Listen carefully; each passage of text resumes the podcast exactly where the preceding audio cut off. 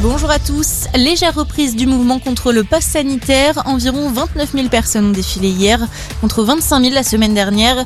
Plus de 150 cortèges ont été recensés pour ce 17e samedi consécutif. En parallèle, la prise de rendez-vous pour une troisième dose de vaccin enregistre une hausse record. Plus de 60 000 nouvelles demandes depuis l'annonce de l'allocution d'Emmanuel Macron.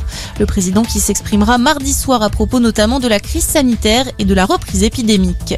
Paris, Rennes, Lille ou encore Strasbourg, quelques milliers de personnes ont manifesté hier pour alerter sur l'urgence climatique.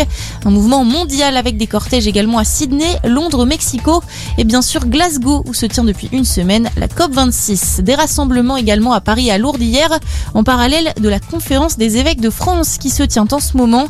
Quelques dizaines de fidèles se sont réunis en soutien aux victimes de pédocriminalité dans l'église. Un mois après la publication du rapport Sauvé, ils demandent les 4 R, reconnaissance, responsabilité, réparation et réforme. Départ imminent pour Thomas Pesquet, l'astronaute français doit entamer aujourd'hui son retour vers la Terre si la météo le permet. Il quittera la station spatiale internationale avec les trois autres membres de l'équipage du Crew 2 après six mois en orbite, arrivée prévue demain au large de la Floride en début d'après-midi. À la page des sports, du rugby tout d'abord et le 15 de France qui entame bien sa tournée d'automne.